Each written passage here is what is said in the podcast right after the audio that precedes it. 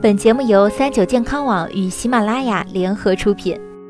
三九健康，一个实用的健康百科。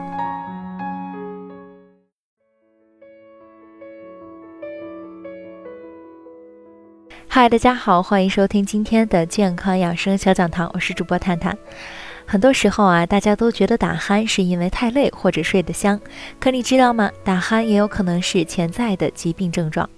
首先，我们来了解一下打鼾是怎么产生的。这一切啊，还得从我们咽喉部的肌肉说起。这一部分统一受交感神经的控制，在大白天，它能控制气道保持开放的状态，也就是让我们时刻感觉呼吸顺畅。但再怎么勤劳的器官，也有需要休息的一刻。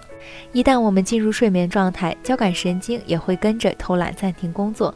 这时候，咽喉部肌肉失去了约束，就会变得懒散松垮起来。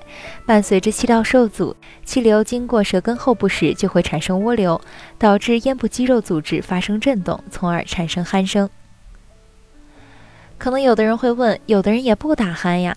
打鼾的人通常来说都是有一些相应的特征，譬如咽喉部的悬雍垂过长、扁桃体肥大或者鼻腔出现异常。不过，出现这几种症状的人群，多数只会呈现轻度打鼾，而中度、重度打鼾就没那么简单了。人在普通交谈中会产生五十分贝的音量，而中度打鼾在六十至七十分贝之间，重度打鼾则在七十至八十分贝左右。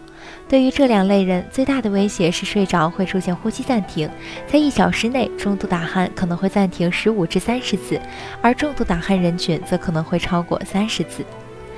这些打鼾顽固分子不仅严重扰民，更严重的甚至会患上呼吸睡眠暂停综合征。患上这个病症的人群，除了睡觉时呼吸暂停之外，早上起床还会觉得口干、头痛、头晕，不管干啥都想睡觉，整个人整天处于懵的状态，无力、昏昏沉沉，甚至会出现记忆力减退、反应迟钝、学习能力下降等等情况。据调查显示，在睡眠呼吸暂停综合征病人中，有百分之五十以上的人会并发高血压，这是因为打呼导致的呼吸暂停降低了血液里的含氧量，严重缺氧还会让全身血管变形。既然这个疾病危害这么大，要怎么改善这种情况呢？首先就是要减肥，因为肥胖啊是打鼾的重要罪魁祸首。其次，我们睡觉时可以选择右侧卧姿势，这样可以减轻或消除呼吸不畅的现象。饮食上也需要保持清淡。此外，我们还可以借助别的工具，譬如洗鼻器，它能清除藏匿的病菌和污垢，增强上呼吸道对外界环境的适应性，对缓解鼾症也有一定效果。不过，如果病情较重，用了上述方法都没有效果时，还是要去医院做个检查。打鼾可不是件小事儿，为了自己和家人都能睡个好觉，大家还是要重视起来。